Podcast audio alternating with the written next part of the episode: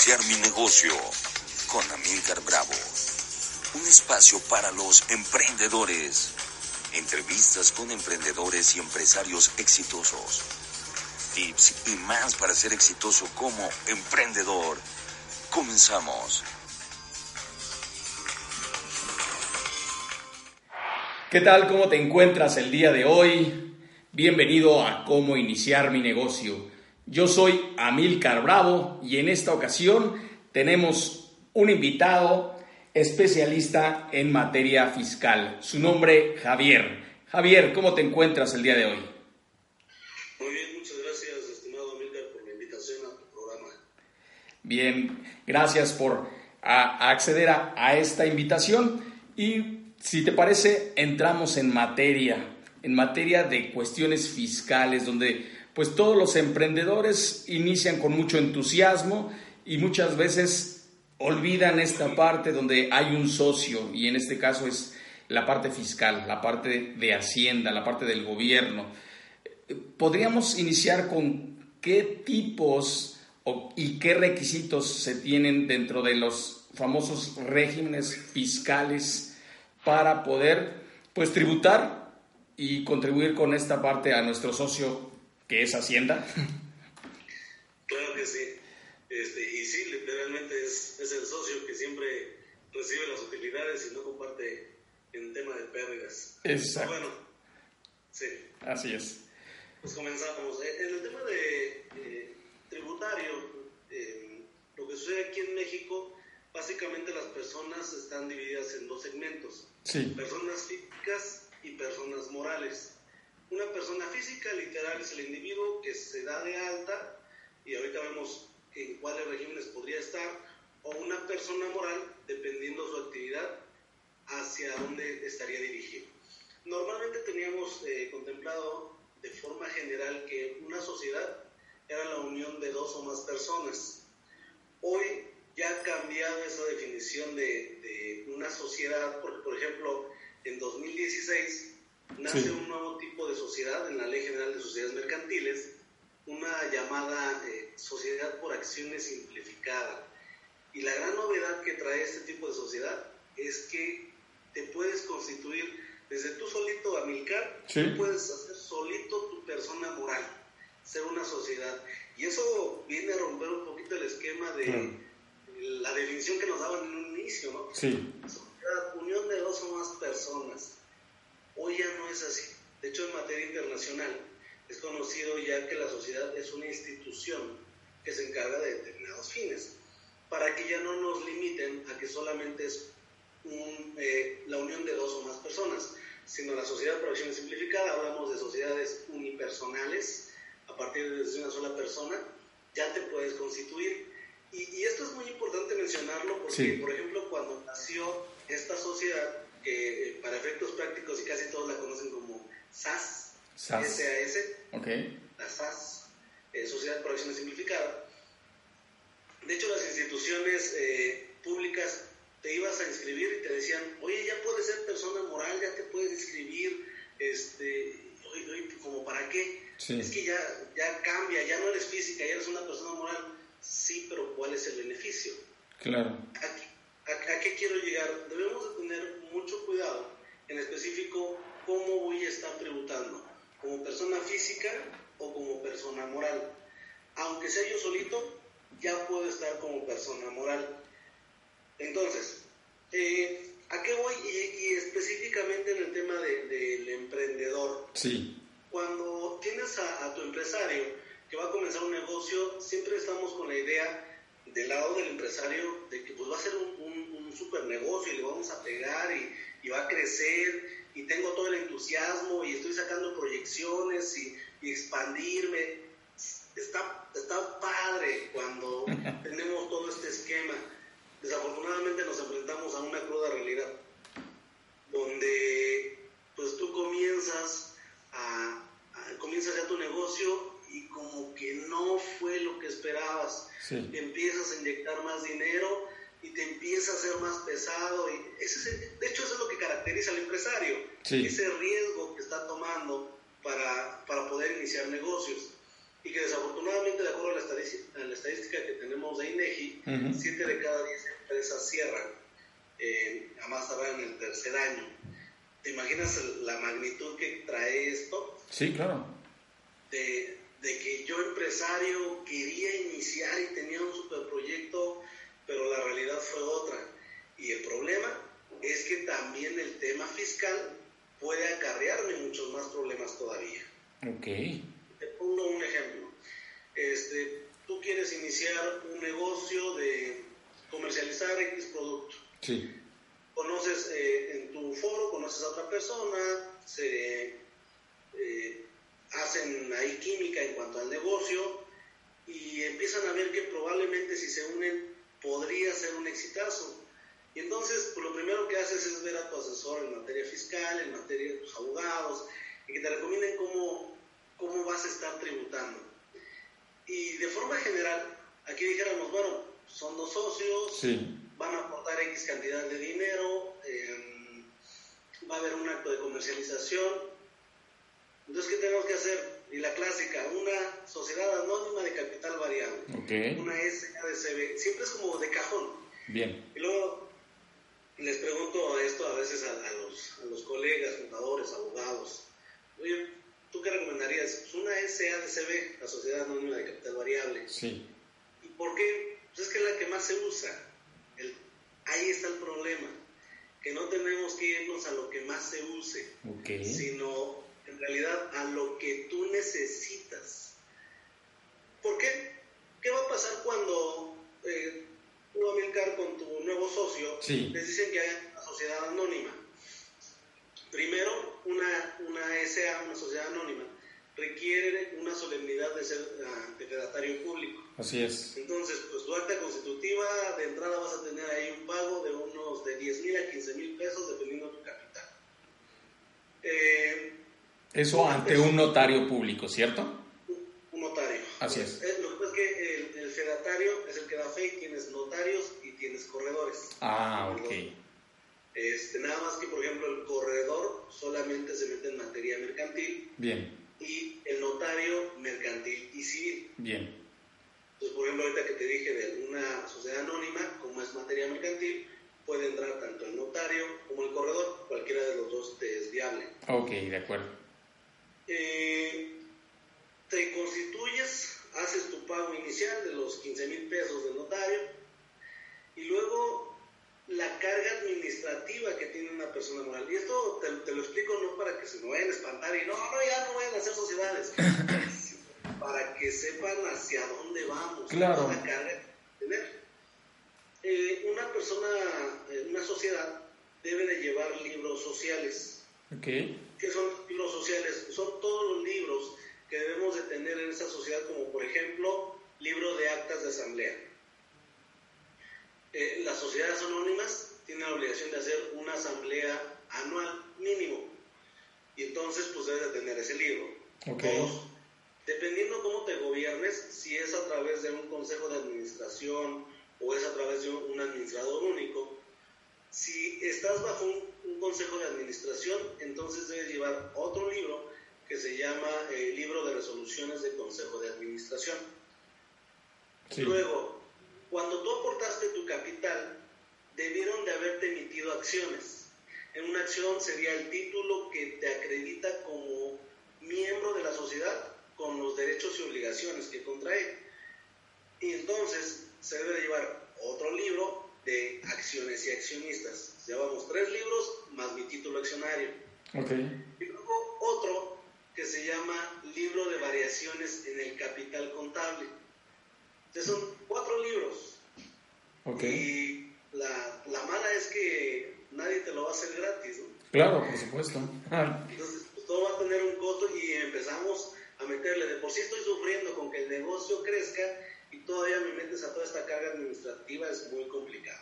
Bien empieza el negocio, le está sufriendo, este, queremos ser optimistas, es un periodo de, de ajuste, nos, apenas nos están conociendo, pero sigue avanzando y sigo metiendo y sigo inyectándole dinero. Claro. Después de dos años, pues la verdad no era lo que esperaba y pues ni modo, me tengo que este, dar de baja. Ok. Y en la práctica, una persona moral no se da de baja así tan sencillo. Bien. Eh, porque una persona moral tiene que entrar en un proceso de disolución y luego de liquidación. Esta sociedad que tú hiciste con tu socio, eh, finalmente tiene que dar cuentas frente a terceros. correcto. Entonces, ustedes toman la decisión de disolverse, terminar la vida de la sociedad, y eso se hace en una asamblea extraordinaria. Tienes que convocar asamblea y todas esas convocatorias, de hecho, se hacen en un portal de la Secretaría de Economía aquí en México, pues, eh, que se llama PSM, Publicación de Sociedades Mercantiles. Ahí publicas tu convocatoria de asamblea y ya el día de la asamblea eh, se lleva a cabo el acto, se propone la disolución, los dos socios están de acuerdo y lo que van a hacer es proponer ahora a un liquidador que va a ser quien se encargue de pagar todo lo que debemos, de cobrar lo que nos deben, de vender lo que haya, los bienes que queden y terminar todo trámite administrativo y fiscal. Ok. Otro, otro punto, el, el liquidador, en, en, esencia, pasa a ser el nuevo representante legal de la sociedad. Y creo que a quien tú designes no, no te va a regalar su trabajo. Por supuesto. Entonces, viene metiendo costos. Ok. Eh, llevas cuenta de asamblea y esa acta también se protocoliza ante, ante fedatario. Ok. Luego, ya el liquidador hace su trabajo, estamos hablando de 3, 4, dependiendo qué tan complicada esté la, la liquidación. eh, muy rápida, tres meses, y ya terminó. Publica algunos balances de liquidación y luego, una vez publicados, 15 días después ya puede convocar asamblea con la misma mecánica. Bien. Se lleva la segunda asamblea extraordinaria en donde el liquidador rinde cuentas y dice que pues ya, se acabó todo, todo ya está en ceros, fue un placer conocerlos. Okay. Esa acta también se protocoliza.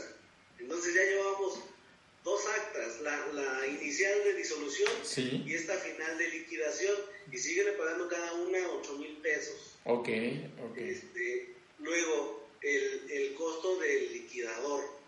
Claro. Y luego, en materia fiscal, al inicio, cuando nos disolvimos, presentamos una declaración anual anticipada. Sí.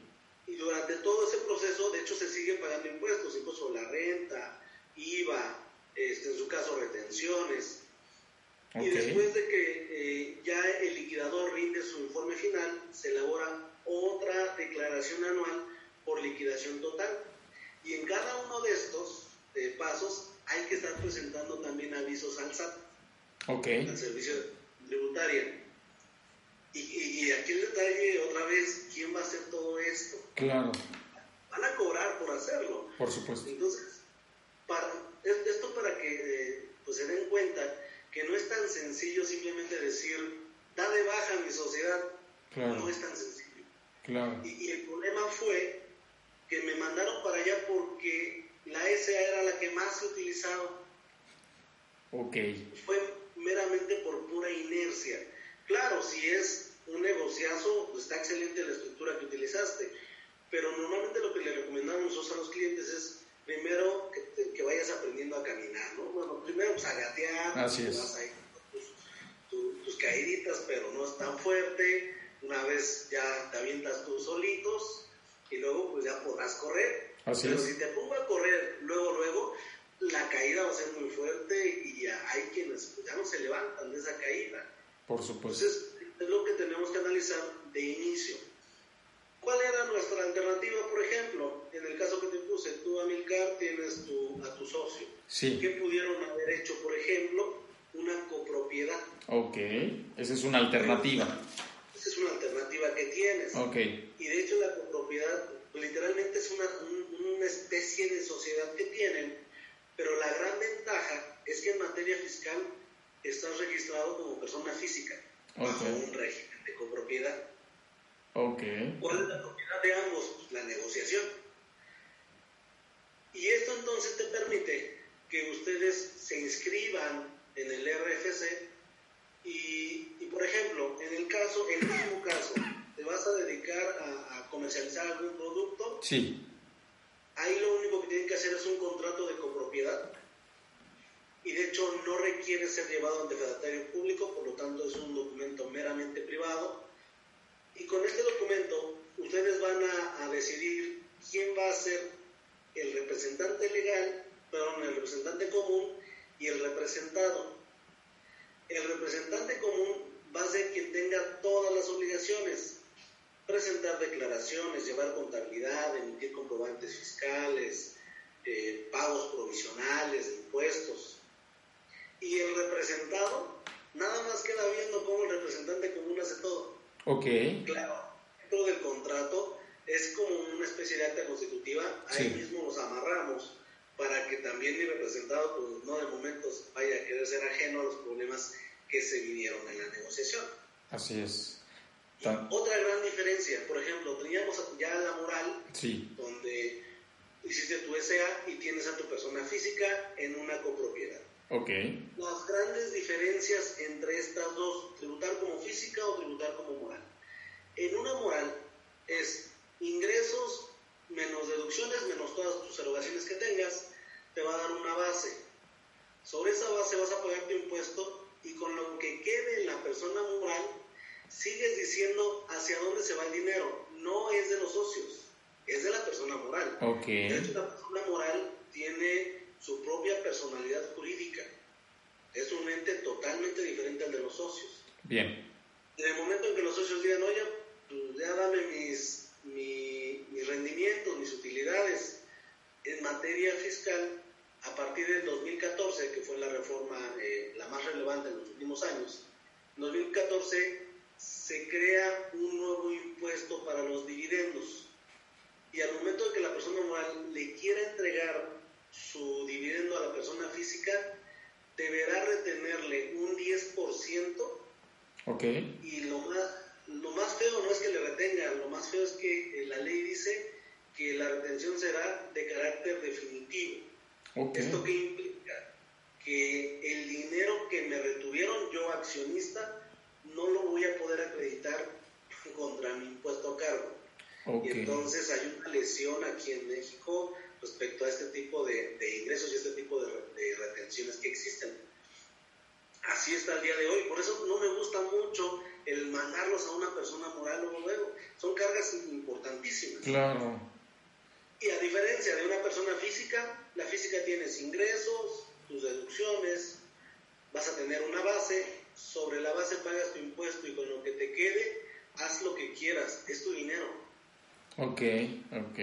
Entonces, ahí tenemos una gran variante entre una persona moral y una persona física. Por supuesto. de hecho, por ejemplo, en el ejemplo que, que, que había puesto de inicio, al momento de que tú le das su dinero a tu representado, ella no tiene la obligación de pagar ningún impuesto adicional, porque él se va en la proporción en que representaron en la copropiedad. De ahí entonces, ¿por qué elegir una persona física o por qué una persona moral? ¿Necesita ser persona moral? No. Bueno, entonces vamos a ver exactamente qué necesidades tienes. Así es. Pero, por ejemplo, hay algunos que quieren entrar eh, en el negocio y venderle al Estado, a gobierno. En muchos sectores, el gobierno te dicen que solamente le consumen a personas morales, no a personas físicas. Entonces, pues ahí estamos hablando de necesidad. Ya ni siquiera era un lujo. Así es. Tengo que hacerme persona moral porque si no, no voy a poder vender. Claro. Pero, ¿a qué, ¿a qué quiero llegar? Siempre analizar nuestra necesidad y sobre ello entonces podrás caminar persona física o persona moral. De entrada, comienza como física, en lo que va tu negocio iniciando, en lo que se va estructurando, y una vez que empieces a crecer, que empieces a tener trabajadores, empieces a abrir sucursales, ya necesitas protección. Y entonces le metemos morales. Ah, ok, ok. Todo el esquema del velo corporativo, lo que viene a hacer es proteger ahora a mi accionista. Mm, sí. Pero porque ya lo necesitaba, no porque de inicio te puse toda una estructura, tu holding, tus empresas, como para qué si de todos modos eh, aún no lo necesitas. Exacto. Y esto no quiere decir precisamente que pues, entonces vamos a como nos mueva la ola, no, todo viene previsto, pero de momento no estarías mandando a obligaciones que no tendrían que cumplir ahorita, tanto en una carga administrativa costosa, eh, como materia fiscal, también un costo importantísimo en, el impuesto de las personas físicas. Porque, por ejemplo, los accionistas aquí en México están pagando aproximadamente un impuesto del 42%.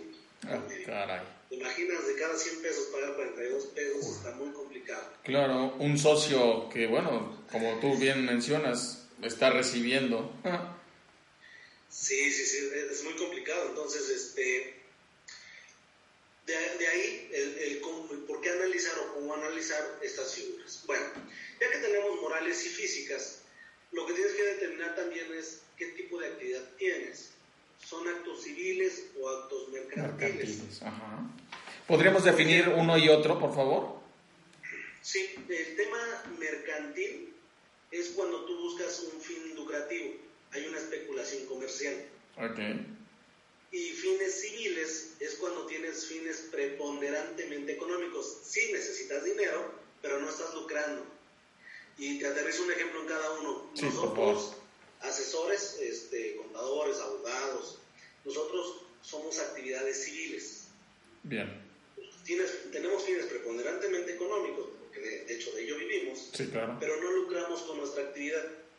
A diferencia de vender este, cualquier producto, tú le incrementas una utilidad y estás lucrando con esos bienes. Esa es la gran diferencia entre una y otra. Y, y, ah, hay que aterrizarlo muy bien porque, por ejemplo, luego a veces cuando crean sociedades, por ejemplo, ahora tú y yo nos vamos a poner un instituto que se encargue de capacitación fiscal. Okay. ¿Qué tipo de actividades meramente civil? Nosotros no estamos eh, especulando comercialmente tenemos fines preponderantemente económicos, sí necesitamos el dinero. Entonces, nuestro instituto debe haber sido Instituto Fiscal Sociedad Civil. Bien. Y hay quienes lo abren como Instituto Fiscal Sociedad Anónima. es exactamente la actividad que tú tienes. Ahora, igual pasa con las, con las, eh, las personas físicas. ¿Cuál es tu actividad? para tu actividad, tu actividad son servicios profesionales, sí o no. No, entonces tú eres de, de, la especulación.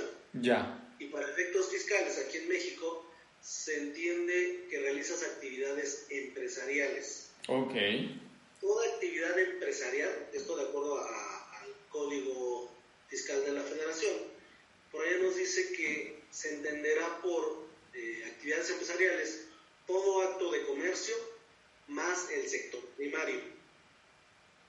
Y entonces, no importa si tú eres persona física o persona moral, si eres comerciante, tú eres una empresa, tú te dedicas a realizar actividades empresariales. Bien. Y esta introducción es muy importante porque entonces ahí es donde voy a elegir qué régimen quiero. Ok, de acuerdo. Entonces, una persona física o moral que realiza actividades empresariales es una empresa y eh, actividad empresarial entiéndase comercio y aquí en México en específico la ley que lo regula pues sería el Código de Comercio. De acuerdo. Allá su artículo 75 pues es el que trae toda, toda la relación de qué se entiende por actos de comercio. De acuerdo. Y otro, te pongo otro ejemplo. Por favor.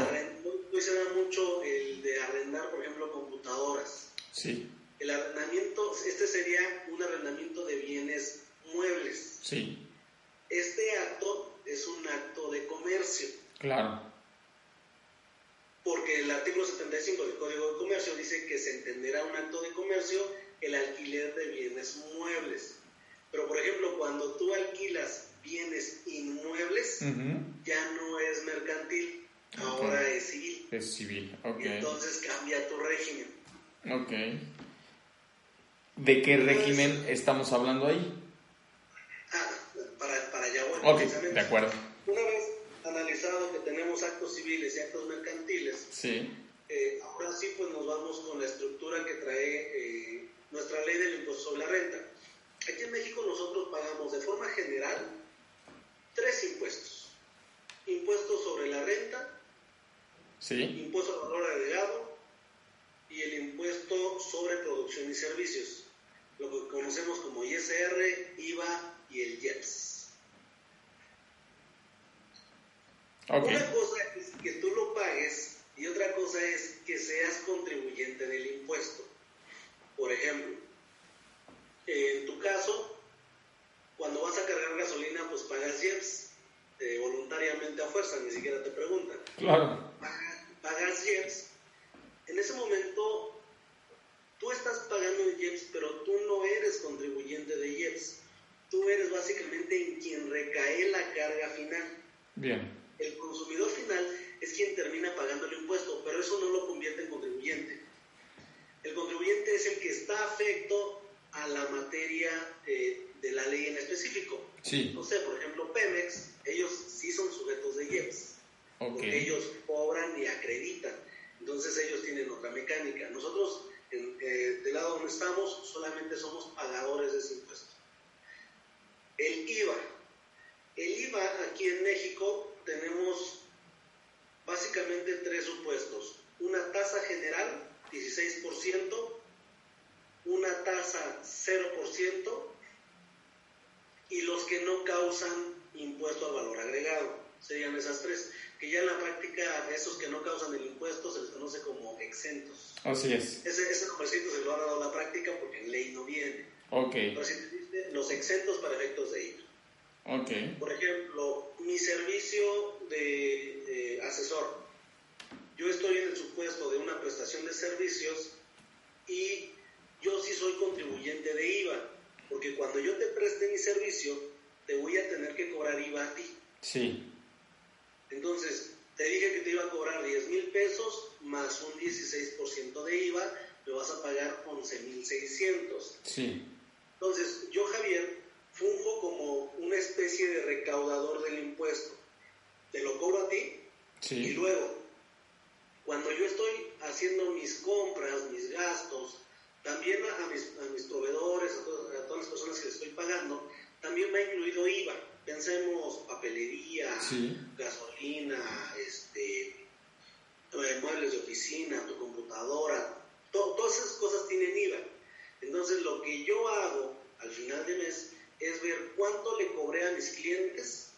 Tú eras uno de mis clientes cuando te cobré 1600 y cuánto le pagué a todos mis acreedores y proveedores. Y lo que hago nada más es una resta. A ver, le cobré 1600 a, a Milcar y pagué a todos mis proveedores mil pesos. Sí. Entonces, ten 600 pesos que le había cobrado a Milcar y que te los traigo de una vez. Entonces, si te das cuenta, jamás salió de mi bolsa ese dinero. Claro. Y esto es muy importante para, para todo empresario y para todo emprendedor, porque luego a veces tiene la idea de que pagan mucho IVA y luego hasta nos dicen, oye, ¿qué podemos hacer? Eh, es que mi contador me manda una línea y me salen 500 mil de IVA, qué bueno. Claro. Quiere decir que te va bien. Así es. O sea, con el IVA literalmente pues no hay planeación. Eh, tú tienes la obligación de recaudar, de cobrar ese IVA y a su vez de poder disminuir el que tú pagaste para todos tus proveedores. Y finalmente le das su dinero a la autoridad. Exactamente. Lo que pasa es que sienten feo porque sale de su cuenta. Sí, pero por ello es que estoy haciendo eh, en realidad el fondo que jamás fue mi dinero. Yo recibí una transferencia tuya por 11.600, pero mi dinero nada más eran 10.000. Así es. 600, yo te los cobré de más, 1.600 de IVA, y se los tengo que enterar a la autoridad. Eso es todo. Y lo que tienes que hacer como empresario es separar esos 1.600 pesos porque al final son de la autoridad. Correcto. ¿Verdad? Correcto, nada más que ya en la práctica, ah, sienten feo cuando les quitan sus 1.600 pesos. Pero, no son suyos en realidad. Así es, así es. Aquí el detalle, entonces, antes de iniciar nuestro, nuestro negocio, pues entender cómo está ese esquema tributario, para que cuando me digan, tienes que pagar 5 millones de IVA, sin problema, los pagamos. Claro, claro. Que entonces estos 5 millones yo se los cobré a mi cliente. Yo solamente fungí como un recaudador, por mí está pasando el dinero nada más, pero ese nunca me afectó en mi patrimonio. Así es. Javier, el tiempo se nos está agotando para este programa, pero me gustaría invitarte para un segundo programa, porque bueno, esta charla es muy interesante. Hay muchas inquietudes que sin duda se pueden resolver y que quedan en el aire. Y bueno, comprometerte a un segundo programa porque sé que hay todavía mucho tema por tocar y muchas inquietudes que seguramente nuestra audiencia, nuestro auditorio, pues tiene ahí presente. ¿Te parece entonces si te comprometo para un siguiente programa? Claro que sí, será un gusto para mí poder estar nuevamente contigo. Excelente, Javier. Bueno, amigos, esto fue cómo iniciar mi negocio. Yo soy Amilcar Bravo y nos escuchamos en la próxima.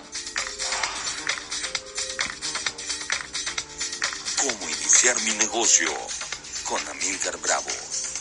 Un espacio para los emprendedores.